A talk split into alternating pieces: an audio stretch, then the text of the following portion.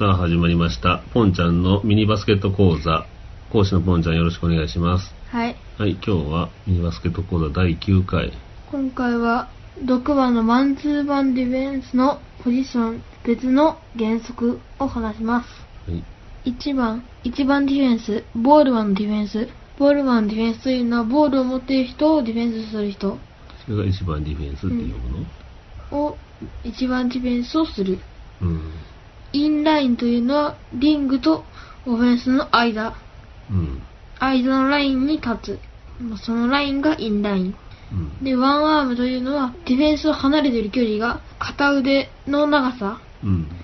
で守る。ドリブルで抜かれない距離でもある。シュート、パスを簡単にさせない距離で、ドリブルで抜かれない距離でもあると。すぐにディフェンスに、うん。ディフェンスというか守れるから、うん。1アームうんか1.5アーム。うん。もし、リングと離れてたら、うん2アームでもいい。うん。両手の長さ。うん。両手2つの長さが2アームで、それくらいの遠さでも大丈夫です。うん。0.5アーム。0.5アームはえー1アームより半分小さいので、うん肘くらいのうん。近さ。うん。だいぶリングに近い時にそれくらいの長さにし,、うんます。ディレクション。フリースローラインより上はサイド側へ、ノーミドル。フリースローラインより下はミドル側へ、ノーウィーク。っていうのは、ウィングを守っている人、うんまあ、フォワードうん。を守っている人の守り方で、うんフリースローラインより上にいるうん。ウィングにパスが回った時、うん。その時はわざとウィーク、えっと、下側を、うん。下側にを行かせる。そうすればディフェンスも行きやすい。うん。で、だからって、フリースローラインより下、うんまあミドルライン側へっていうのは、ミドルラインより下でウィークを抜かれてもいいようにすると、すぐ抜かれてカバーも行くに時間がかかってしまってうん入れられるってことがあるので、その場合はウィークを守る。うん。リングの方に行く。リング側のディフェンスの側に行く。うん。で、オフェンスから考えたらドライブ、ウィークって考えるんですけど、うん。で、リング側がウィーク。うん。リングより遠い方に行くときがドライブ。うん。で、そのドライブのところを守らないと、フリースローラインより下は危険ですね。うん。4番、ビジョン。1番ディフェンスは、オフェンスの顔ではなくボールを見る。まあこれは、1番ディフェンスは顔を見てても、パスが通ってたらわからないから、うんボールを見て追ううん。ようにする？2番ディフェンスというのは、ワンパンポジションのディフェンス。その、ボールを持ってる人のうん。一番近い横にいるオフェンス。うん。それも多い時には2番。うん。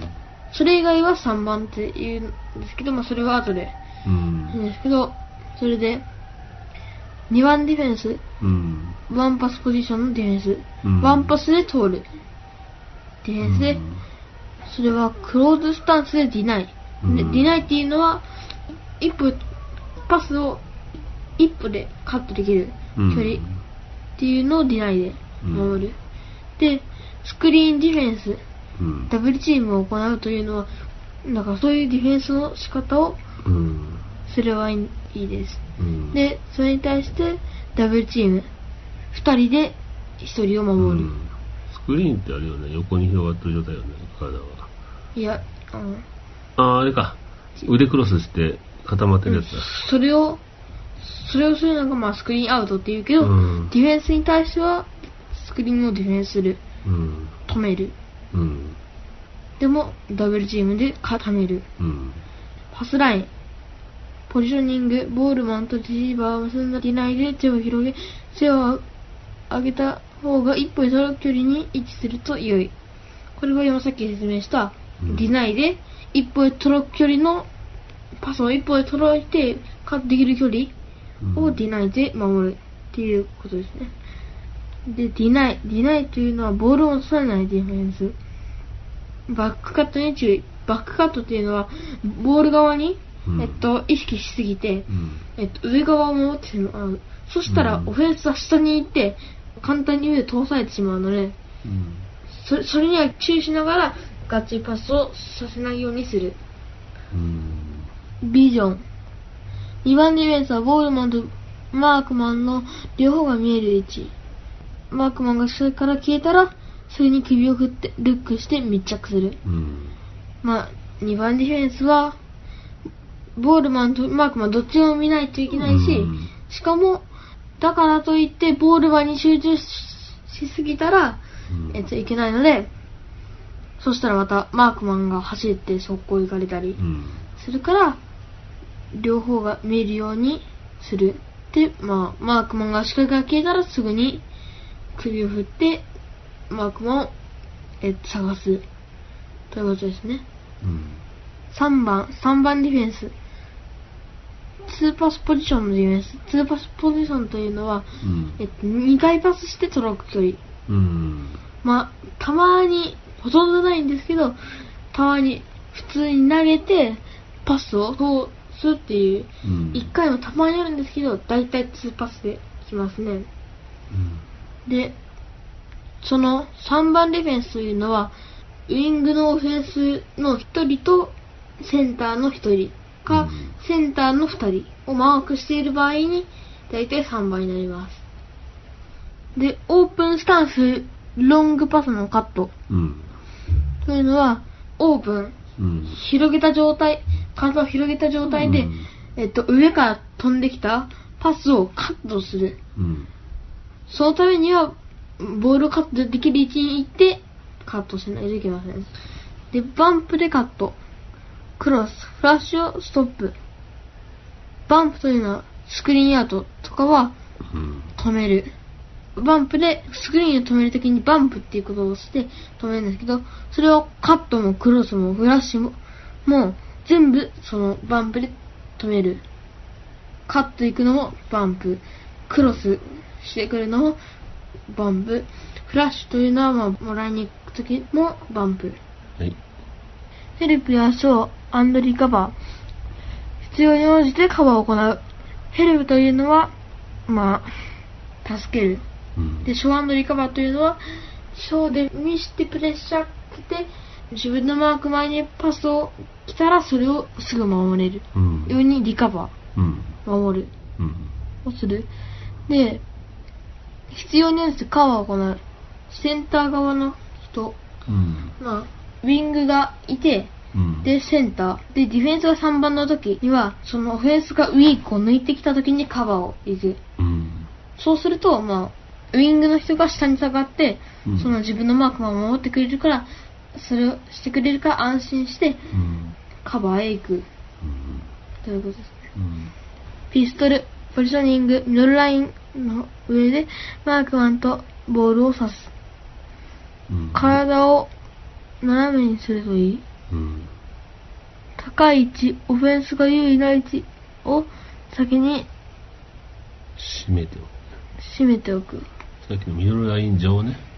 うんポジショニングとしては、ミドルライン上で、マークマンとボールを指さす。うん手を銃の形にして、うん。自分のマークマンとボールを刺す。だからといって、上を向かずに、うん。リング側を向いてやっていたら、どうかわからないしう、ん。ちゃんとボール方見とかだな。うんだから必ず相手、攻める方のゴールを見る。うん。攻められる方じゃなくて、うん。を見ながら3番のピストルをする。うん。で、体を斜めというのは、斜めといっても自分が、うんえっと、地面に対して斜めじゃなくて、うんえっと、体を斜めにして、うん。えっと、自分の体でも、マークマンとボールマンを結ぶようにうん体を傾ける。うん。別にもう、同じ方向に行って、少しうん。難しい時、ウィングにいて相手がトップにいる時とかだったらもう体が曲がっちゃうから、うんそういう時は普通にうん。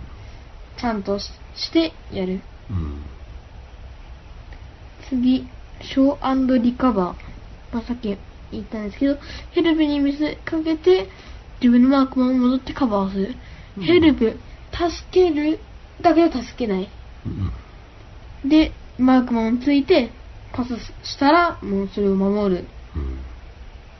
ということです。ヘルプカバー。抜かれた人を助ける。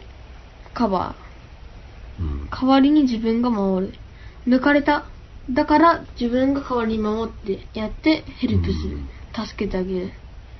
カバーはもう自分が守る。うん。ダブルチーム。二人のディフェンスで同時に一人のオフェンスを守る。二人で一人を、えっと、固めて、それも動けなくする。パスが通ってもみんな守ってるからパスが出せない5秒なるマイボール。だからといってファウルをしたらいけないので注意してください。次、ローテーション。ヘルプが順番に回って繰り返しマンツーマンディフェンスを行う。ヘルプが順番に回ってきた。それを繰り返し、マンツーマンディフェンスを行う。ビジョン。3番ディフェンスはボールマンとマークマンの両方が見える位置。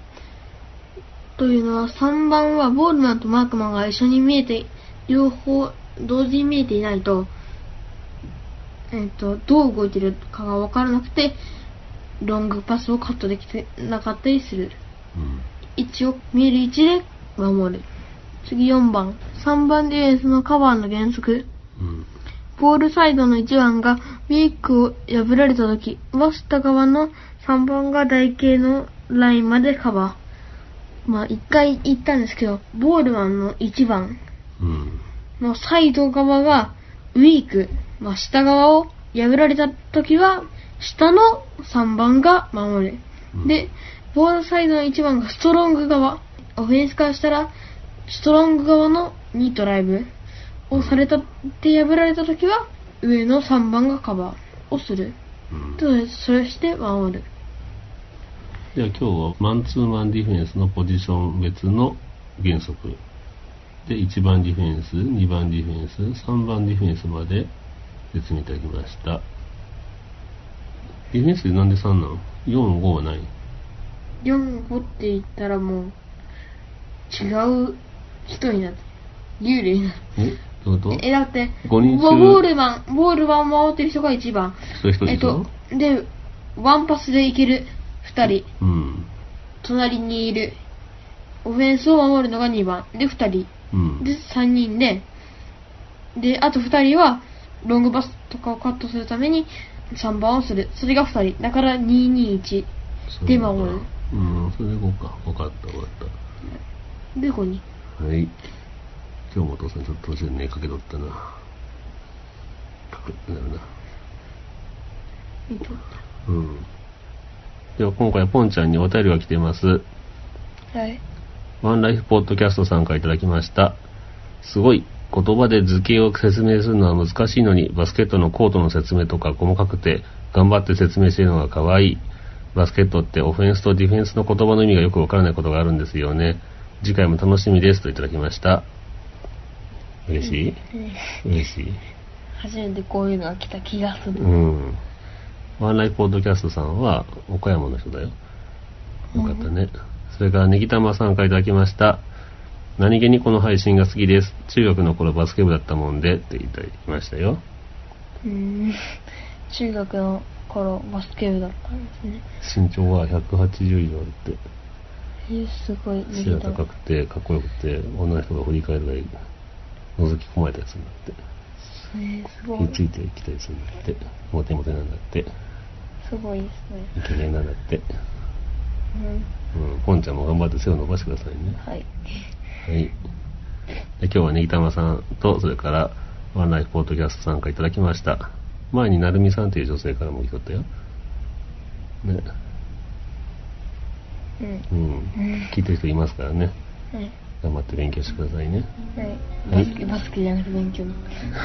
バスケの勉強ね。あ、もうしてくださいね。普通の勉強もしてよ。うん。はい。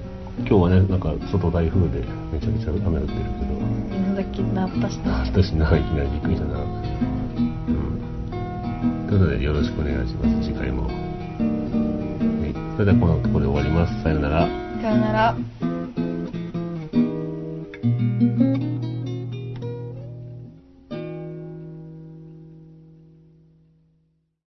フリーダムチンパンジーポッドキャスト。この番組はアマチュアバンドのフリーダムチンパンジーの楽曲を中心にその他思いついたことをお話しする番組です。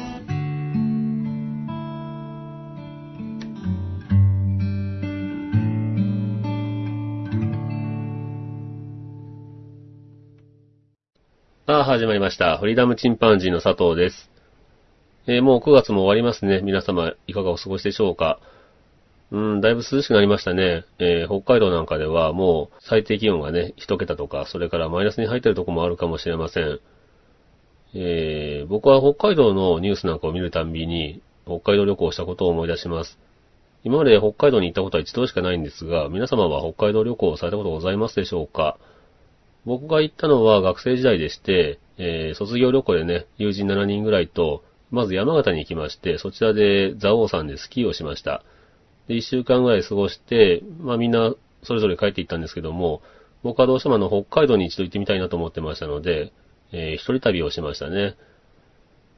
で、山形の祖父母が住んでましたので、山形の祖父母の家にちょっと滞在して、それから米沢なんかね、友達と一緒に、一人友達と、えー観光をして、で、その友達も帰って行ってから僕一人で、えー北海道を目指して電車で行ったわけです。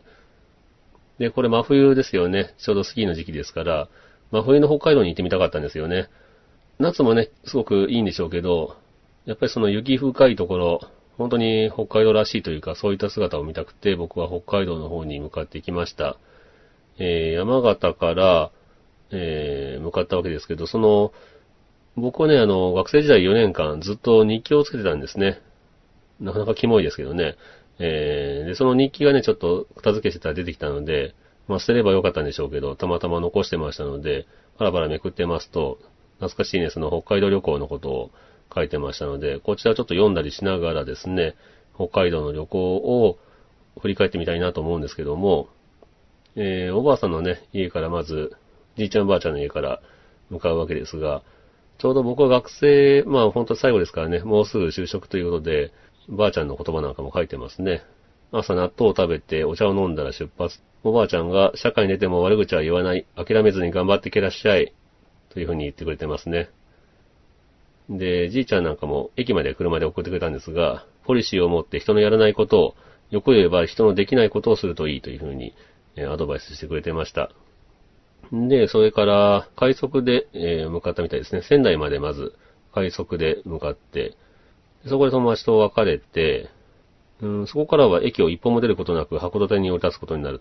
仙台から盛岡までは山彦で、そこから青森までは初狩りで、で、電車の中では、池沢夏樹のタマリンドの木というのを読んでいたようですね。ちょうど盛岡が、あの、出てきたりするので、それで読んでたんでしょうか。で、青森からはドラえもん列車のゆったりカーペットに足を投げ出して座り、辻人生の函館物語というのを読んでますね。この頃ね、僕、辻人生好きだったんですよね。小説のペンネームとしては辻人内という名前を名乗ってましたが、初期の頃のね、あの、彼の小説が結構僕は好きでしたね。後半になってくるとね、だんだんあの、ちょっとつまんなくなっていったんですけど、本が。今は読んでませんが、えーこの頃好きで読んでましたね。えそれから青函トンネルを抜けて、海底を走るというのも北海道の地を踏むのも初めてだ。で、トンネルを抜けての雪景色はすごく明るく見えたというふうに書いてますね。それからホテルでチェックインしてからラーメンを食べといろいろ書いてますが、で、まあ、一人でお店に入ってますね。えーバー杉の子というところに入ってます。バー杉の子ではスクリュードライバー、それからアイランドのウイスキーをストレートで飲んだというふうに書いてますね。客は一人もいなかったという書いてますが、まあ少しずつ客が増えて、それからお店のお姉さんがね、地元の方ですか？と声をかけてきてくれたので、岡山からですという、まあ、やってきた経緯を話しました。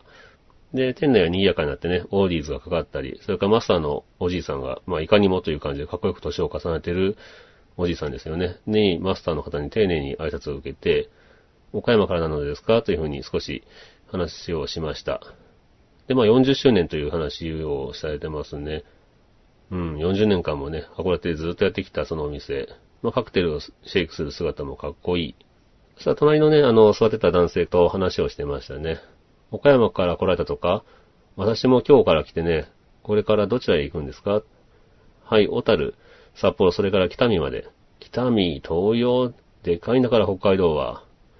流氷を見ようと思いまして、おー、いいね。北見は北海道の中でも特にカニとかうまいからね。しっかり堪能してきてよ、というような会話をしてますね。赤いセーターに黒のニットキャップ、丸メガネに武将髭と業界っぽい雰囲気で、ひょっとしたらガラス作家かもしれないみたいなことを書いてます。雪道の歩き方知ってる？なんかコツとかあるんですか？うん、こう、スケートみたいにスーッと、嘘でしょう、なんていう会話をしてますね。で、帰りには、えー、あ、もうお帰りですかお気をつけて、楽しんでらっしゃい、というふうに、えー、マスターとそれからお店のお姉さんに声をかけてもらってますね。で、じゃあまたね、というふうに言われて、帰ったと。じゃあまたねってなかなかいいですね。うん、旅行先のお店で、さよならと言われるよりは、じゃあまたねっていう言葉は、なんか嬉しいですよね。で、こうして、まあ、函館では一泊目をしたというふうに書いてます。で、翌日は函館でまた過ごしたわけですが、朝テレビでいい言葉を聞いた。心のレンズをピカピカに磨いて、フィルムもいっぱい用意してくださいというようなことを、えー、言葉を聞いてますね。で、それから函館の朝というのは非常に素晴らしかったと書いてます。で、自然もいいけど今日一日歩きを通すことにした。写真を撮るにはちょうどいい速度だから。白い息を吐きながらテクテク歩いていると、函館明治館、その他の赤レンガ倉庫群にたどり着き、ここへ来て初めて函館山の山頂を認めた。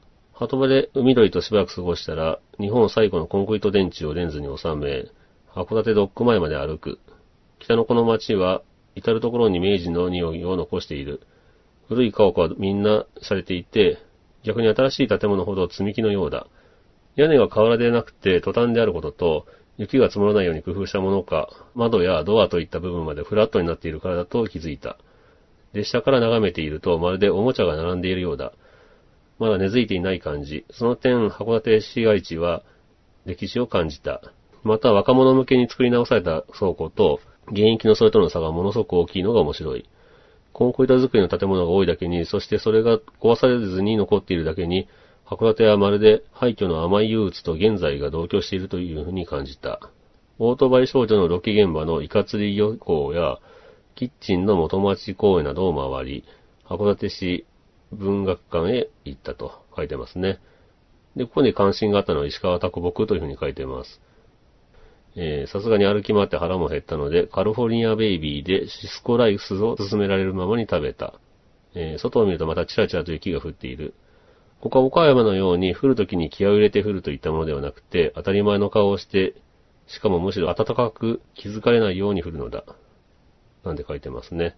で、コーヒーを飲んで店を後にする。昼過ぎ、ロープウェイに向かって歩き出した。一度足で登ろうと試みたがすぐにダウンし、1000円を払って山頂へ向かった。夜景ではなかったが、十分に気分の晴れる風景が目の前に広がっていた。屋上から立ち町崎や、しけとなぎの両方を抱えた函館の街を見下ろし、一人旅のおじさんと写真を撮り合って絵はがきを買い、暗いのロープウェイを待つ間、ベンチでぼーっと空と大地を眺めていると、遠くに来たという実感よりも、自分により近くなったと感じた。いつでもこの地球上で最も遠いところは、東西南北どこに行ってもぐるりと回って、今自分のいるこの場所なのだという言葉を思い出し、旅をすることは遠くに行くことよりも、違った風景の中で自分に向き合い、近づくことなのだと思った。どこにでも生活があり自分がどれだけ関わっているのだろうと考えていると涙が出そうになると。うん。年若き我は旅人。26歳で死んだ卓木のようには気の利いたセリフが出てこない。ロープウェイのお姉さんがね、写真を撮りましょうと一枚をパチリとやってくれた。この街の人々は本当にいい人が多いなというふうに書いてますね。車はすぐに止まってくれるし、押しボタンは押した瞬間に青に変わり、犬も妙に愛想がいい。シャッターを押すまでポーズを取ったりする。それから明治館というところでね、え、テディベアをちょっと見たりとかしてますね。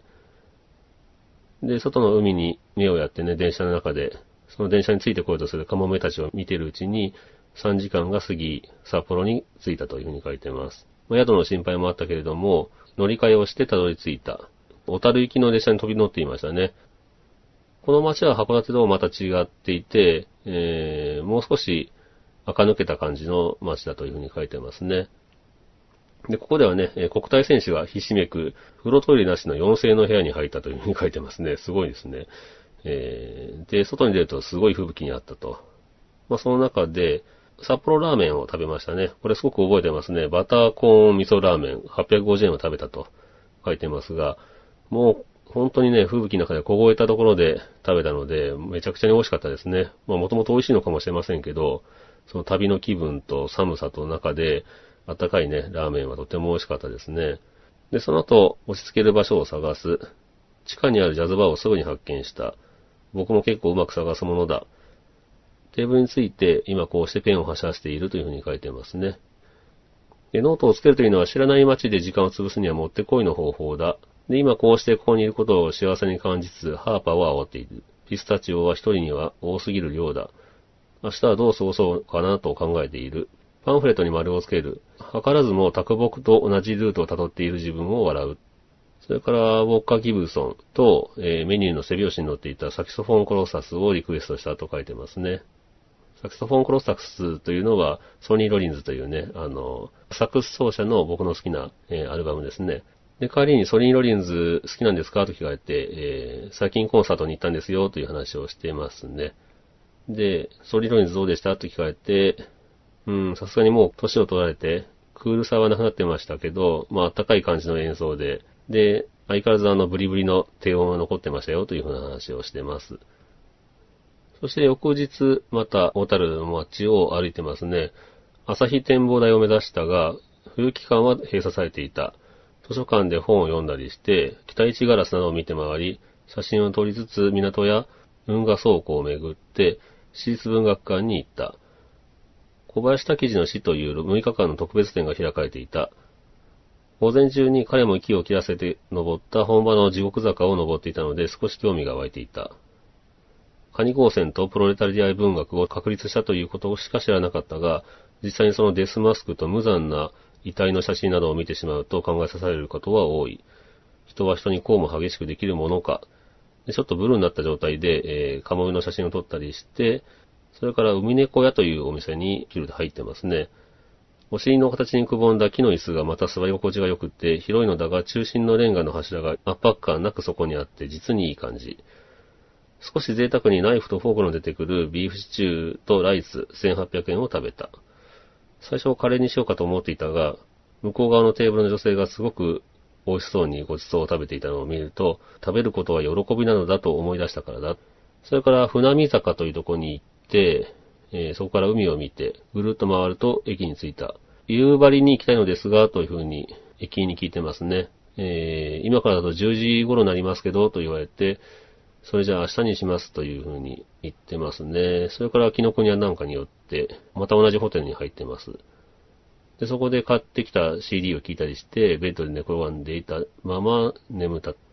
で、1回目を覚まして、国体選手たちが食事に出かけたのか、ゆっくりと湯船に浸かった。それから夜の運河とかカメラマンでいっぱいのね、雪道路の道を見て、この晩はね、正寿司というお寿司屋さんに入ってます。松チラシを小樽の地酒の厚缶で下包みを打つ。量は少ないようで結構あった。で、ホタテ、トロ、甘エビ、ウニイクラ丼と贅沢してますね。隣に座っていた国大の試合を終えた女の子がご飯を食べていて話をしてますね。もう明日帰るという風な話をしていて、閉会式には出ないのと聞いたら、閉会式のはないんですというような会話をしています。僕意外といろんな人と隣で話したりしてますね。それから、上がりを飲んで外に出るとますます寒い。まだお酒が足りないようだ。それでまた BJ へ。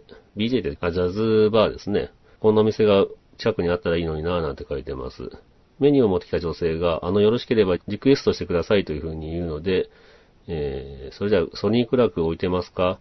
置いてます。じゃあ、クールスラッティンを A 面だけかけてください。なんていう会話をしてますね。それから JW ダントを飲みつつノートをつけていた。格好つけてるなまあこうやってね、自分を演出するっていうのも、まあ悪くないですけどね、旅行中は。翌日は夕張に向かうつもりだというふうに書いてます。店内にはビル・エヴァンスの Waltz for Debby がかかっていると。それから Sunday at the Village Vanguard をリクエストしたんだけど、なぜか More Village Vanguard がかかったなんて書いてますね。エヴァンスはよく聞かれるんですかみたいな会話をしてます。で、小樽正代のジャズ犬の女の子なんていうのね、あの、店員でいたようですね。それからまたホテルに戻ったと書いてます。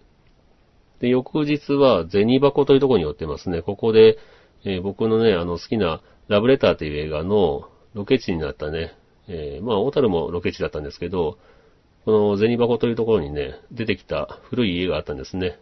で、ここはもうあの火事でね、消失してしまって、今はないんですけど、残念ですけどね。うん、可愛らしいお家ですね。で、それから、1時間以上過ごしてから、えー、札幌にまた向かった、と書いてます。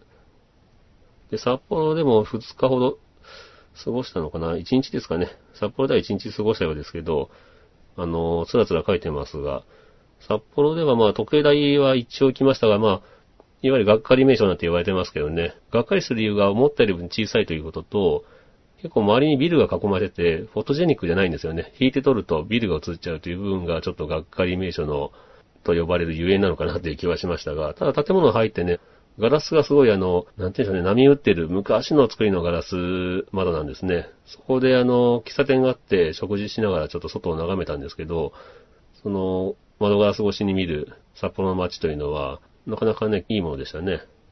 えー、そこから今度は、夕張に向かう。で、新夕張からの連絡がなくてバスに乗ることにした。乗れそうな人がいるとじっくりと待って、いなければ素通りするというのんびりしたものだというふうに書いてますね。鹿の谷を通り過ぎ、夕張に到着。ともくまず宿だと思い、夕張国際ファンタジック映画祭の実行委員の方に話を聞くと、少し離れてるけど空いてるホテルがあるという話で、この時期はね、スキー客とちょうど映画祭やってましたので、まあ映画祭を見に行くというのも一つの目的だったんですけど、えー、映画祭の客でね、いっぱいなので、ちょっとだいぶ離れたところに吹雪の中歩いて行きました。で、どんなホテルですかというふうにその人に聞くと、まあ行ってみればわかるからとニヤニヤしながら言われて、で、実際着いてみたらね、そこ小学校だったんですね。で、おいおいホテル頼んだのに小学校に連れて帰ったよと思いながら、一応その小学校、夜なのに電気ついてるんで行ってみると、そこが実は廃校になった小学校を改造した、まあホテルと言いますかね、だったんですね。で、一応その、いわゆる学校らしい下駄箱があるところが広い広間になってまして、そこに、まあ普通のホテルのようにね、カウンターがあったわけです。で、部屋に通されると、まあ本当に普通の教室なんですね。普通の学校の廊下、階段を登って廊下を歩いて、教室に入るわけです。で、そこはね、広いとは聞いてたんですけど、教室丸ごと一つ部屋でした。で、朝食付きで4000円と書いてますね。で、8×4 の32畳もあったと。で、32畳の部屋の真ん中にポツンと小さいテレビが置いてあって、布団を真ん中に敷いてみるとなかなかに寂しかったと書いてますね。それから映画を見に、えー、出かけました。で、1時間前に着いたのにもう列ができていた。中に入ったところ、始まる前には立ち見客でいっぱい。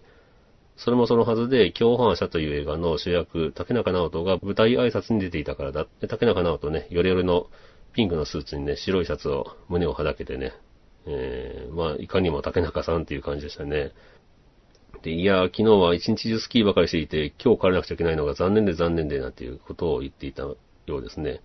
で、来年は審査員をしたいという。審査員といえば、その、この時ダンカンさんとかね、小川玉木、大林監督とか、そういった方がね、街をうろうろしてましたね。で、映画を一本見て、カツカレーを食べてホテルに戻ったと書いてます。で、夜は電気をつけっぱなしで寝たってふうに書いてますね。本当にね、怖くてね、あの、学校のトイレでそのままのところを使わなきゃいけないんで、で、また電気ついてないんですね。で、ドアはギーという音で、あの、開けて入るようなトイレだったんで、なんていうんでしょう、あの、胸の部分だけにあるようなドアといいますかね、ありますよね。あの、あそこ動かすとギーッと音がするし、夜の学校にね、一人で泊まるような雰囲気なんで、ものすごく怖かったですね。で、翌日は、まあ、夕張をね、ぶらぶら歩いた後、新夕張の方に戻って、2時間近く、うん、連絡に時間があったようですね。そこで、セブンイレブンで買った黒毛和牛カルビ丼を駅で食べ、それから本を読んで過ごしたと書いてます。それからホテルサンルートにチェックインしてから映画を一本見て、またショットバーに向かってますが、ここはあまりいいバーじゃなかったようですね。文句をいろいろ書いてますが、うん、知らない女が顔を覗き込んできたとかね、うん、なんかいろいろ書いてますね。で、まあ翌日ですね。翌日は朝生乾きの靴下にイライラしながら駅に急いだ。で、札幌から北見に向かったと。結構距離ありますけどね、電車でまた向かってますね。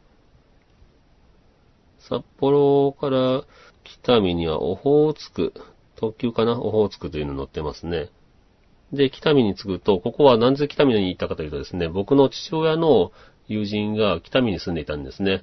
で、僕は北海道旅行をするというふうな話すると、うちの親父が、じゃあ、俺の代わりに会ってきてよなんて言って、それで北見の方に行きました。で、事前に連絡しましたら、ぜひあの、一泊していてよっていうのでね、えー、言ってもらえたので、北見に向かいましたね。で、駅に降りると、ひろしくんと声をかけられた。な、初めてお会いしたけども、大体思っていた通りの方だったと。で、アウディに乗ってお店の方へ行って、その方ね、あの、ビリーザキッドというお店、今もあるのかなカフェレストランという感じのオレンジ色の建物だったと書いてますね。それから、19歳の娘さんと、それからちっちゃい女の子と奥さんが現れたというふうに書いてます。で、家族写真を見せると、いや、親父さん全然面影ないな今あってもわかんないかもしれないなって書いてますね。で、この方の、うん、親父の友人のお父さんですね。まあ、おじいさんの家に泊まらせてもらいました。一人暮らししてるね、おじいさんの家で、で、そこで少し寝かせてもらってから、夜は焼肉に連れてってもらってますね。で、夜はおじいちゃんと、えー、話をしたと。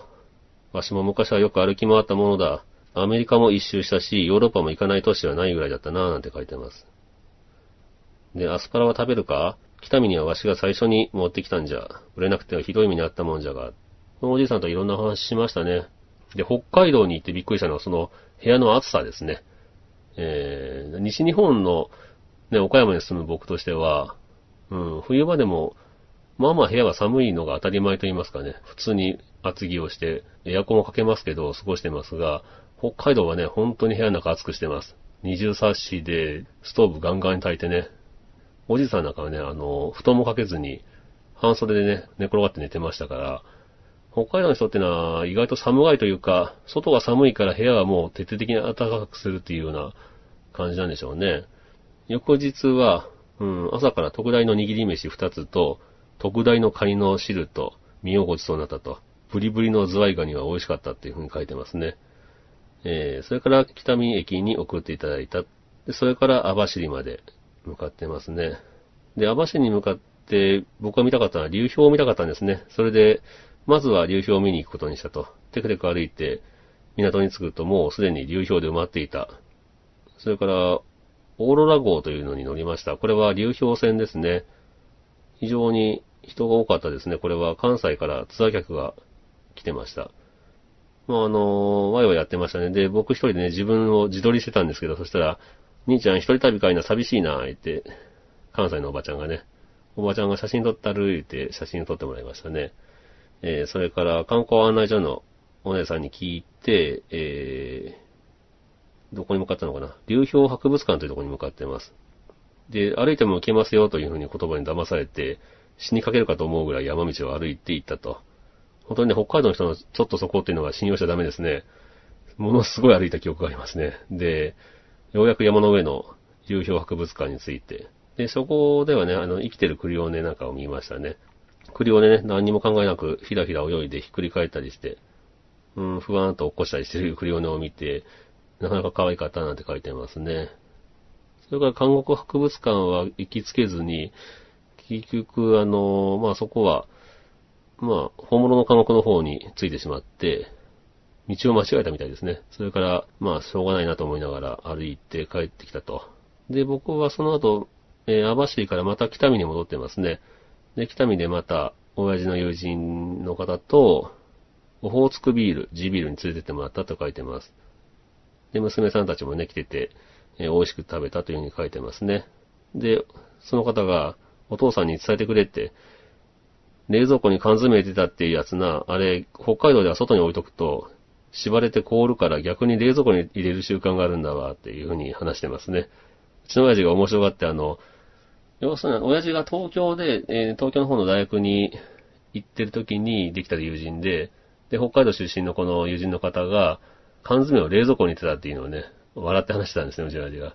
冷蔵庫に缶詰入れるかなんて言ってたんですけど、まあ、それを、話をしたらね、あの、友人の方がこうやって、なんで冷蔵庫に缶詰てたかっていうのを話してくれましたね。それからまたおじいさんの家に泊まってます。で、おじいさんね、えー、この夜にはね、いろんな話してくれましたが、あなた車には気をつけなさいよっていう話をしてますね。で、わしは娘と妻を亡くしたと。狭い道で離れて壁に頭を打ちつけて、二人を一晩で亡くしてしもうた。東京にいた娘をわしが寂しいからと呼び寄せたんじゃが、わしが殺したようなもんじゃな、なんていうような話をしてますね。うーん、すごいなんか後悔されてたっていう話をしてましたね。で、おじいさんはストーブの前で丸くなって寝てしまったと書いてます。翌日の朝は、タチの卵とホタテの汁をいただいた。タチの卵は白い、うーん、綿のような感じで、感触は豆腐のようだというふうに書いてますね。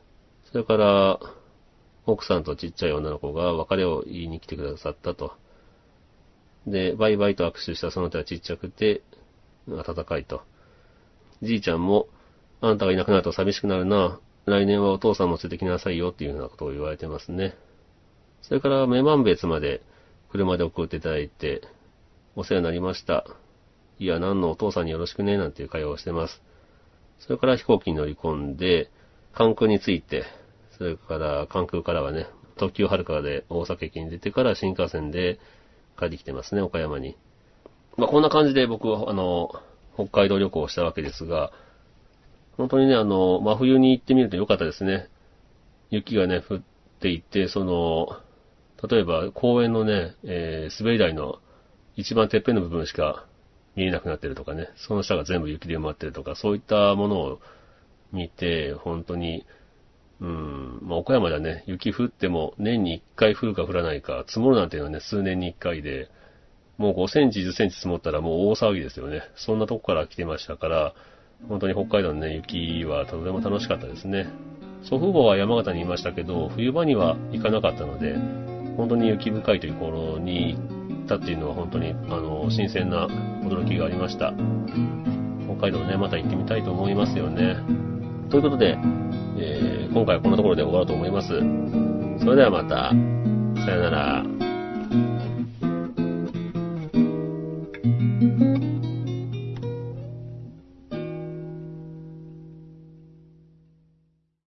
リーダムチンパンジーポッドキャスト。チュアバンドのフリーダムチンパンジーの楽曲を中心にどうか思いついたことをお話しする番組です。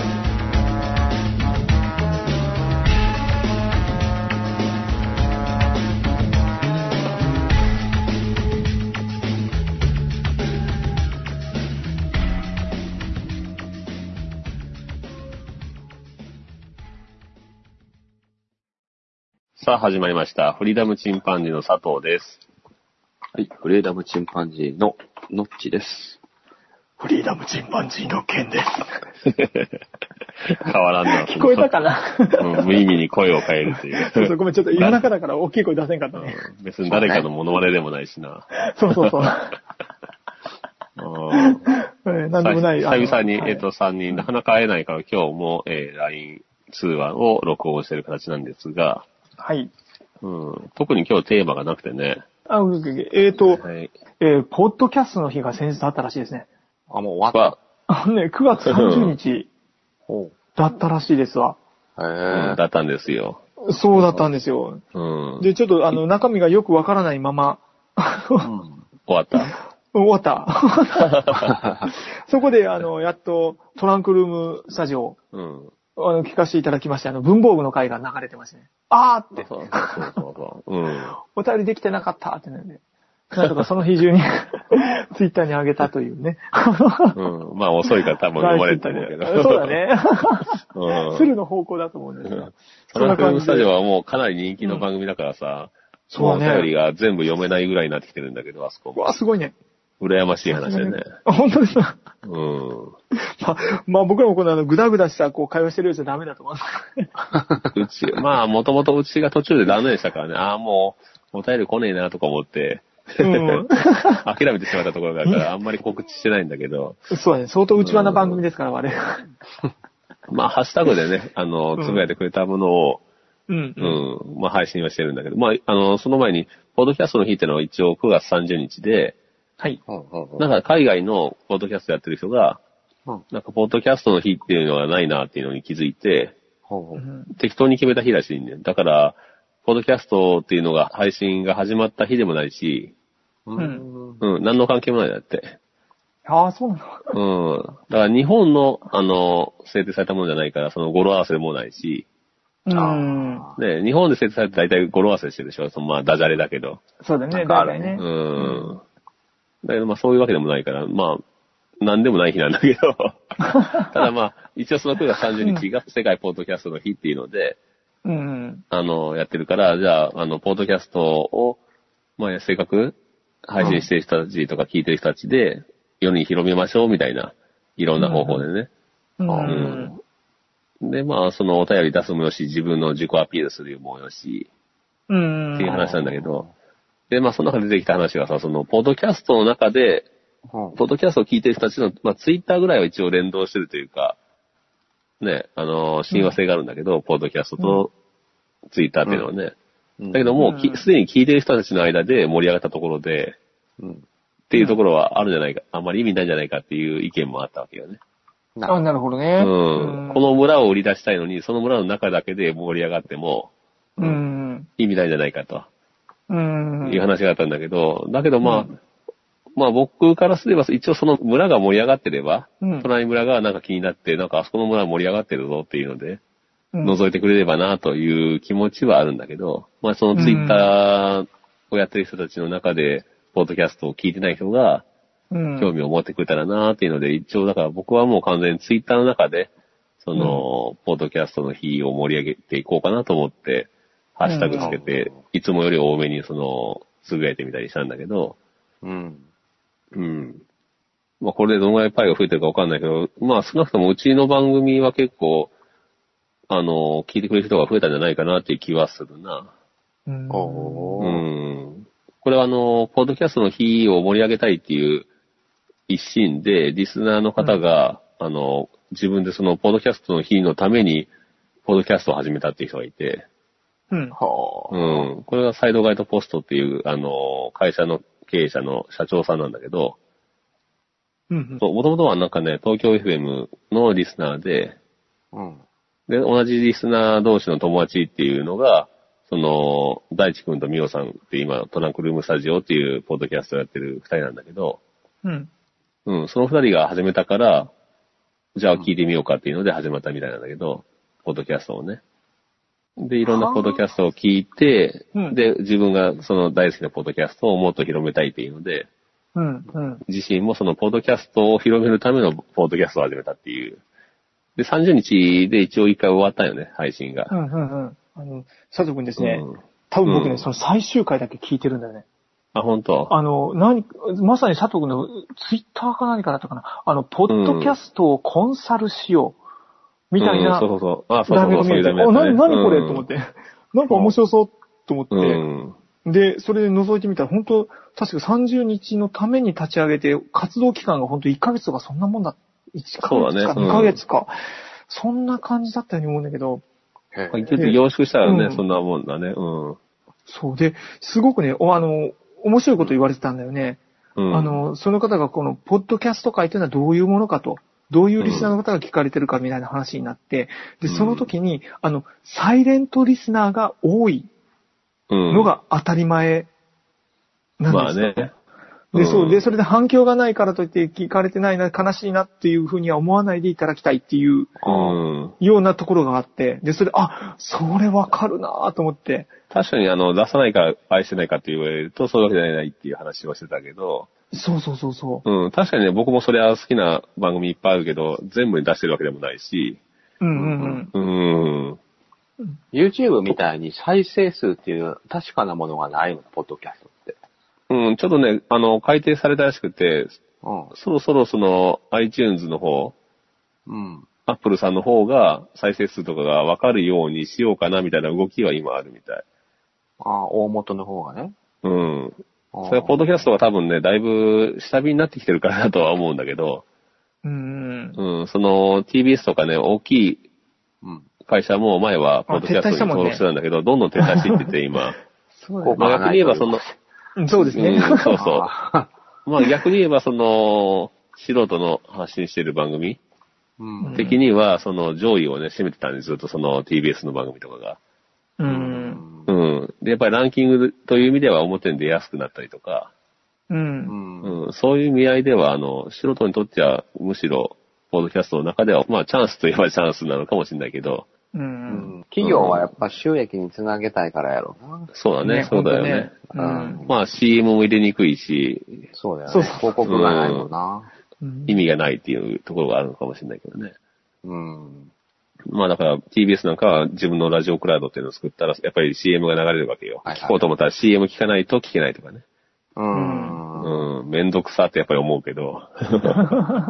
うん、ポッドキャストの良さはなんと言ってもその、なんて言うんだろうな、その CM が入ってこないところが僕は良さだと思うし、う。うんん。うん。で、無駄なことと言っちゃあれだけど、一円にもならないことを一生懸命やってるっていうのが魅力かなと思うんだけど、うんう。。うんん。まあ、サイレントリスナーに関しては僕もちょっと反省するところはあるな、やっぱりな。あ、でうんも、やってたらね、やっぱり励みは欲しいと思うよ。そう、だから一言つぶやいてもらえたらすごく励みになるっていうのも一つだし、うんだけど、じゃあ、送らない人が全然楽しみにしてくれてないかっていう、そういうわけでもないとは思うし、う。うんん。うん。このね、いや、本当ね、ポッドキャストやってる方ってね、本当愛が強いなっていうのは思う。本当にもうそんなリスナーの反応なんか気にしないんだっていう人もいれば、あ難しいところだな、これは。ね、このい、まあ、この距離感がいいのかもしれない。まあ一般のそのラジオ、あの民放とかの、で言うと、500人のリスナーのいればようやく1人がお便り出すっていうレベルになって、う。ん。うん。というのが、それがだから、まあ499対1ぐらいのレベルで、うんまあ基本的にはサイレントなわけなんで、ああ、確かうん。そういった意味では僕の場合は、その、お便りいただく人の割合だけとしては、やっぱり自分が普段お便りを送っている、ポッドキャストの配信者に。うん。からいただくことが多いから、うん。うん、ようやく、うん、だからようやく最近ポツポツとその、ポッドキャストを配信してない方からもお便りもらえたりしてるんだけど、うん。はい。うん、だからようやくちょっとそういう一つ違うステージに乗れたなっていう気はあるんだけど、ああ、それはあるな。なんか横からね、あの、うん。覗かせてもらってて、思うのはなんか、すごいね、ポッドキャスト界の中の、そのう、ん、ね、さされてる方って横のつながりがすごいなと思って、そうなのね。まあ、本当に、お互いに対するリスペクトがすごい。まあ、ある意味その一つの番組が好きで、そこで始めてみようかっていう人も、まあ確かに多いのは多いんだけど、うん。うん。僕もポッドキャストをやっぱりこの一部の人としてから話をできてないと思うよね。あの、たくさんあるポッドキャストでいろんな派閥が実際には、あ派閥と言ったらあれだけど、いろんなグループが多分あって、ううんん。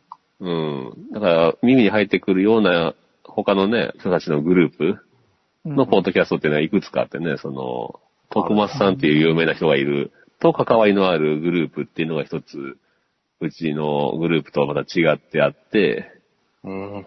うん。それから、他で言うと、その、やっぱりゲーム関連、うん。まあやっぱりゲーム関連の人たちの一つグループがあって、そうだね。うん。うん。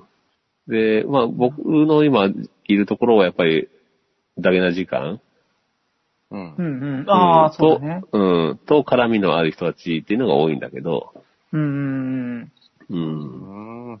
ただまあ、ダゲな時間を、が好きだから始めたって人もいるし、別に影響、まあ、受けた人もいればいなかったりもするんだけど、うん。うん。結局配信したら全然違うものにはなってるよね。経過としては。うん。バラエティにすごい飛んでるし、うんうんうん。うん。でもなんだろろう。あの、しのちゃんさんと会った時も、あの、うん僕たち佐藤がね、会った時も、う。うん。あの、すごい、なんて言うんだろうね。もう、初対面であっても、二人ともすごく同志的な。まあ、そういうところはみ、たいな。ななんとなくあるよね、そういうのは。もう、そうそう。下手したら初対面でハグするんじゃないかなっていうぐらいの。いや、ハグしたよ。まあ、シロさんはね、もともと愛に溢れた男だからね。そうそう、もともとね、うん愛に溢れてる。まあ似てるところがあるけど。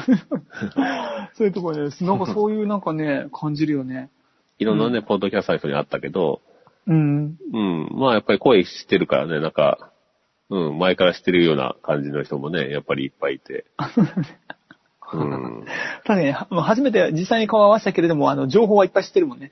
そうだね。それはなんかすごいよね。面白い。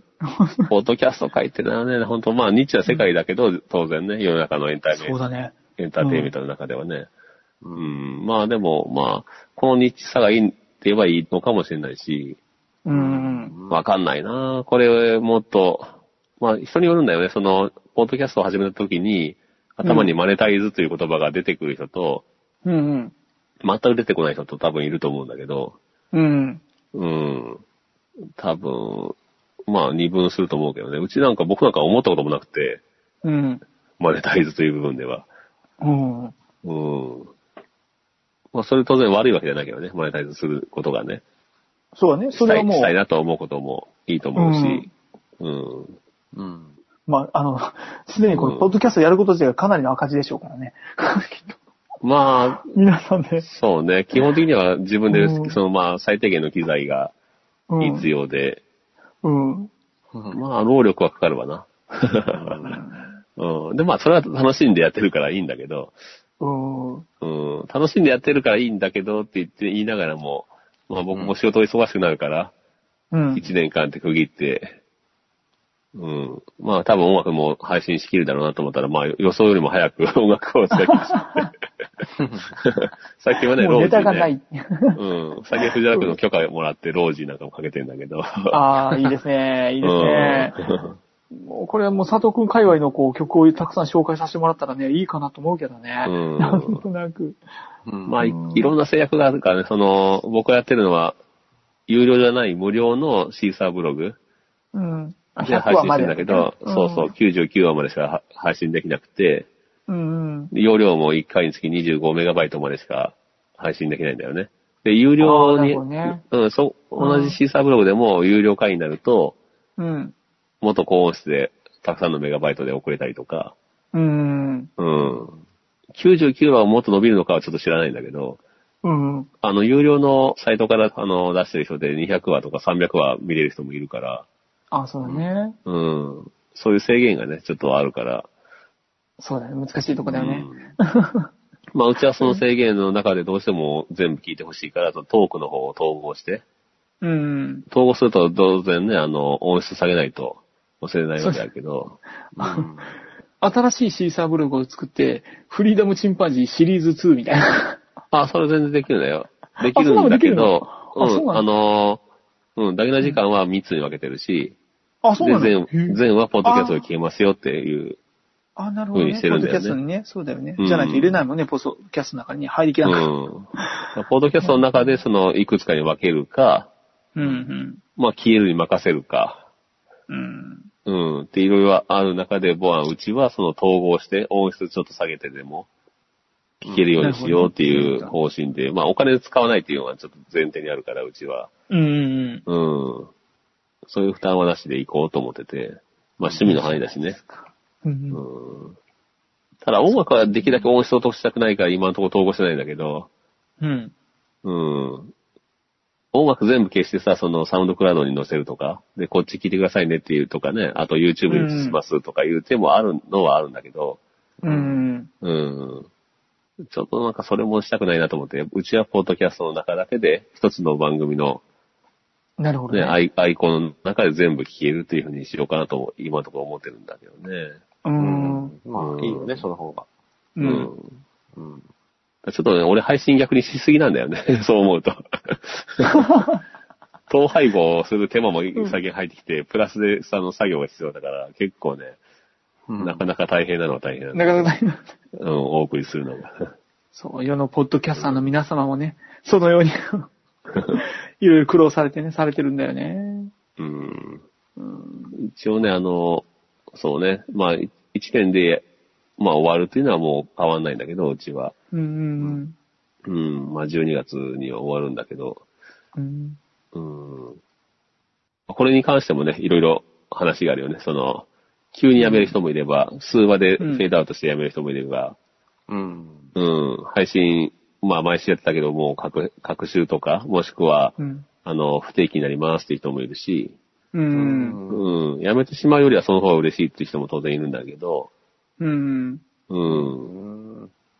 まあ結構フェードアウトする人が多いね。あといきなり配信されないまま終わるとかね。あ、そう。うん。ある日突然終わるとかね。そうだねいろんなパターンがあるわけだけど。う。うんん。その辺はやっぱり素人がタダでやってるから、そこは文句言えないんだろうけど、うん。まあ、やっぱり結構消費が受けるのは受けるんだよね。あの、聞いてる、聞いてる側としてはね。あーあって。だからそれは僕は避けたいなと思って、1年間はうん必ずやりますよっていう、う。うん。うんん、ことは宣言したんだけど、うんうん。うん。まあやっぱり、まあプライベートも当然変化するしね。うん、やむにやまれずっていう人もいると思うけど、いっぱい。そうだよね。そうだね。うんうん、そう思うそう思う。ほんとね。できて僕ることがが、ありがたいですな。まあね、やっぱり、さすがに、A をなってくると、それなりの、現場のね、あの、責任者になったりとかしてきたから、最近。うん、うん。で、まあ、工場なんかもちょっと新しくなったりとか。うん、なかなかで、ね、まあ、ちょっと来年はまず無理だろうなっていうのがあって。自由な時間がうね。ん。まあ、配信できなく、まあまあ、まあ、全うするつもりだけどね、その1年っていうね。う。うん。まあ、音楽もね、なくなってきたしね。まあ、ちょうどいいぐらいだと思う曲ないんだけど。からね。ネタないですからね。ポードキャストってな、まあ難しいもんだね。ポードキャストを語るっていうのも。あ、そうだね。中の人だからね。まあ、次から次へと面白い番組出てきてるから。うん。うん。で、その中の弱小のね、うちのがきひっそり消えても、なんて言ったら今聞いてくださってる人に申し訳ないけど。うん。きっとすぐ面白い番組出てくるし。そうそうそうそう。うん。多分配信やめたらね、あっという間に忘れられていくものだろうなっていうのはそうです。あるんだけどね。今のうちに、あの、あれされ、しときますか？あの、LINE の、あの、うん今 LINE でみんなでグループ通話してるじゃんか。こうんれの録音方法。ああ、誰かのね、あの、公ためになればね。誰かのためになればねこのポッドキャ。ストのね、たうん、ためになれば。うん、そうですね。うん。今後のためになればと言ったとこまあろで。、まあ説明してみてよ。はい。えーっとですね、フリーダムチンパンジーは3人で運営しております。うんで、3人のアカウントで、えー LINE を入ってるんですけども、もう一人ですね、4人目のフリーダムチンパンジーを作りまして、うん。あ、の、4人目のフリーダムチンパンジーでパソコンでログインさせて、うん、で、他の3人は iPhone とかで、うん。その、えーグループ2は4人で始めて、うん。そのパソコンから入ったフリーダムチンパンジーに入っている音声をパソコンで録音させるという。ごめん、説明下手だわ。いや、いや、わかる、わかるけどな。まあ、今のところ3人とも今 iPhone でしょ？そうそうそうそう。?3 人とも iPhone に iPhone 純正のマイク付きのイヤホンをつけて。話してるわけだけど、その3人プラス1人っていうのがパソコンなわけね。そう、これがでパソコンコツですね。うん。で、パソコンは黙ってるから。そうそうそうそう。で で、これで皆さんね、あの、困ってると思うのが、その LINE で通話した場合に自分の声が録音できないから、それがいつも困るんだよね。で、それを解決するために、そう、4人目の、うんに入ってる音声を録音させるという方法になりますと。で、そのパソコンで録音させる方法というのは、 Audacity ですか、大田市ね。うん。はい。 Audacity という、うんあの、 Audacity のあのフリーソフトを落としてきて、うんで、その、えー上に、こう、録音をさせるという形になりますね。はいなるほ。どね。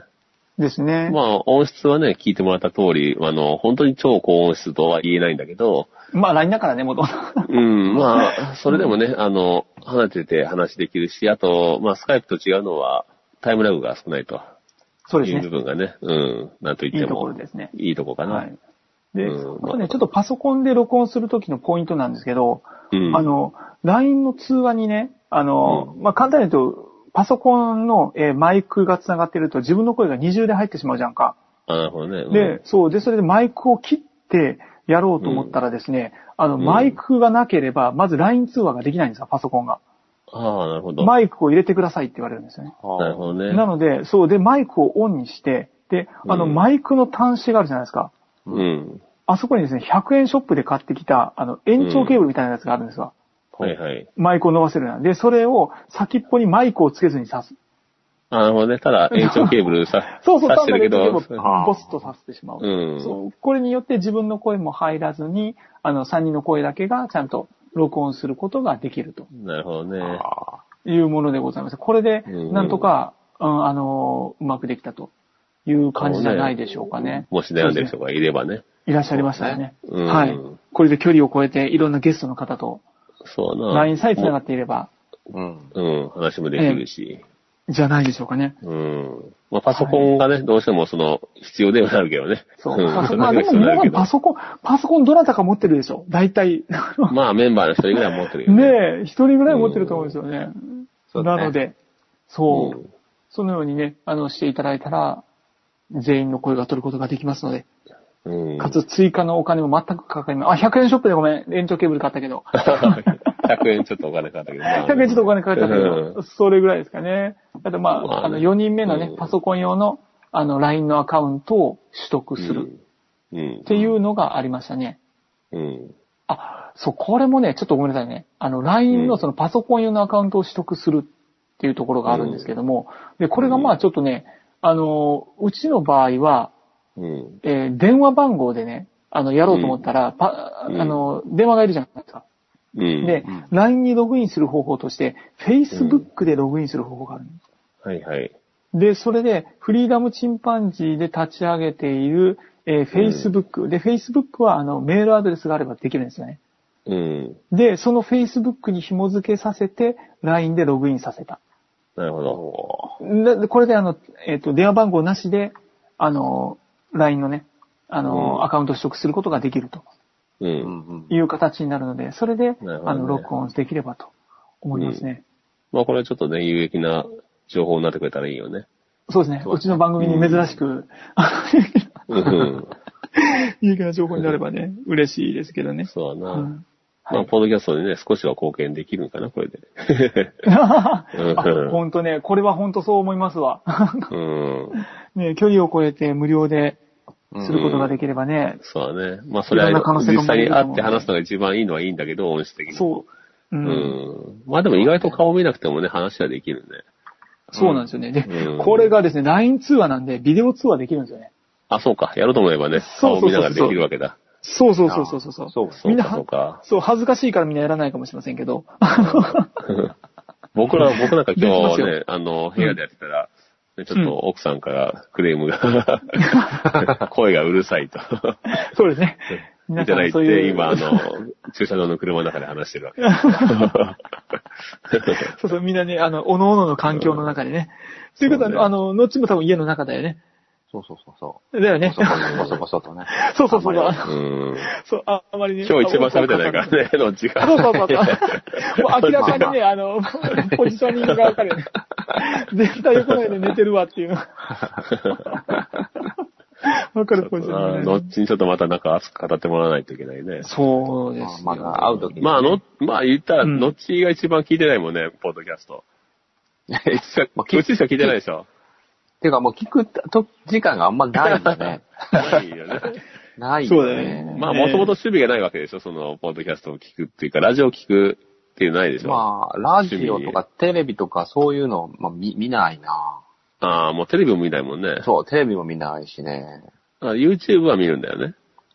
YouTube もよ夜ちょこっと見るぐらい。ああ、そう。まあ、ともかく忙しいっていうのは、特に子供小さいしな。そうそうそうそう。まあ、その時間を大切にしようと思って。そうな。うんそれは素晴らしい。ううんん。あとはまあ、こう、まあ、あと音楽聴いてればもう時間ないよね。実際のところ。そうはね、その、うんそうやりたいことがいっぱいあってさ、その全然できてないから、うん。どうしても後回しというそか、優先順位的にもね。まあ、そうなってくるよね。うんそうそう、そのツイッターにしてもさ、まあ、やったらいいんかもしれんけど、うん。なかなか、うん、見る時間もないだろうしな、と思うんって。。あ、ツイッター問題もあってさ、俺ツイッターすごく今楽しんでやってるわけだけど、うん。まあ正直最初はその宣伝も当然含めて、うん。ポッドキャスト聞いてもらうのに、やっぱりツイッターでいろんな人に、あの、宣伝したいなっていうのも、まあ下心もあって始めたわけだけど、う。うんん。まあ実際には今コミュニケーション自体楽しんでやってて、うん。だそうなるとね、その、いろんな人と知り合いになれるんだけど、かなりその、内輪的になってくるわけよね。これも一つ、ポッドキャストの問題ではあるんだけど、で、番組内でそのお便り紹介といっても、ほとんどがツイッターからの、まあ、まあ、ほぼ99%が、ハッシュタグ付きでお便りもらったものばかりで、う。うんん。だからサイレントリスナーって呼ばれる人たちの中で、まあ、ツイッターしない人もたくさんいるだろうし、うん。うん。うん、そういった中で、その、ツイッターで今、あの、できた知り合いで、みたいな話をよくすると、まあ、そうはいかんじゃないけど、なんだよっていう感じになるんだろうかなっていうのは、うんやっぱりあるよね。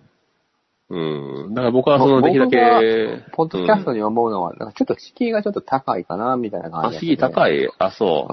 うん。例えば、まあ、その車で移動する人とかさ、うんまあ。そういう人は多分、聞きやすいと思うけど、あ、時間がね、あるしね。そう。うん。でそれで、やっぱりその、ツイッターとかはさ、手軽さがあってさ、すごく、うんその、普及しやすいとかみんなやってる人が多いけど、そうね。それに比べると、まあ、YouTube もそうだけど、YouTube とかうんポッドキャストは、その、なかなか難しいかなって気がするな。まあ、時間拘束されるという分で、まあ、ど、うん画像がないからね、その分だけまだマシだとは思うんだけど、そう、BGM として聞くにもちょっと申し訳ないし、まあ、やっぱりね、BGM、その、本読みながらポッドキャスト聞いても、ポッドキャストは完全に耳から入ってこないよね。そう。うん右から左に流れてるよね、やっぱり。うんうんそれに集中しないといけないやんか。そうね、結局、だから、あの、家事ぐらい、その、何も考えずにできる行動にはぴったりなんだよね。運転とか、そうそうそう。その、うんそういう家事生とかね活習慣がある人にはすごくいいかもしれんけど。うん、まあ、そこで音楽かけるか、まあ、代わりにという形になってくるそうだんだけど。ね。うん。その、それが、今のその生活習慣の中ではなかなかその時間が取れないから、聞けてないし、その、まあ、その、リアルタイムじゃないと聞けないわけじゃないから、うん。うん、そういう意味では、まだ聞ける環境になった時に、うん。まあ楽しんで聞けばいいんじゃないかなという気はするんだけど、まあそこがいいよね、ラジオと違ってね。そうね。うん僕は、僕は今、がつ残ってるから。そうそうそう。んそうだね。うん。まあ、たまに配信者でね、いきなり消す人もいるけどね。あ、その気持ちはなんそのブログとかでもあるよね、きっとね。あるよね。あ、もうやめたってうん全部消しちゃうみたいな人もいる。自分の黒歴史を消すみたいな。そうそうそう。まあ僕はさすがにあの、不特定多数に聞いてもらいたいと思って始めてるから、まあ今かなり節度を保ってやってるつもりだけど。うんうんあとまあ気をつけてるのがその、なんていうの通常回というかね、普通に話をしてる回と、うん。お便りはできるだけ分けようかなっていう価格はあるんだけど、お多分ね、だから人によってはお便り会って書いてある分は聞かないっていう人もいるとは思うんだよね。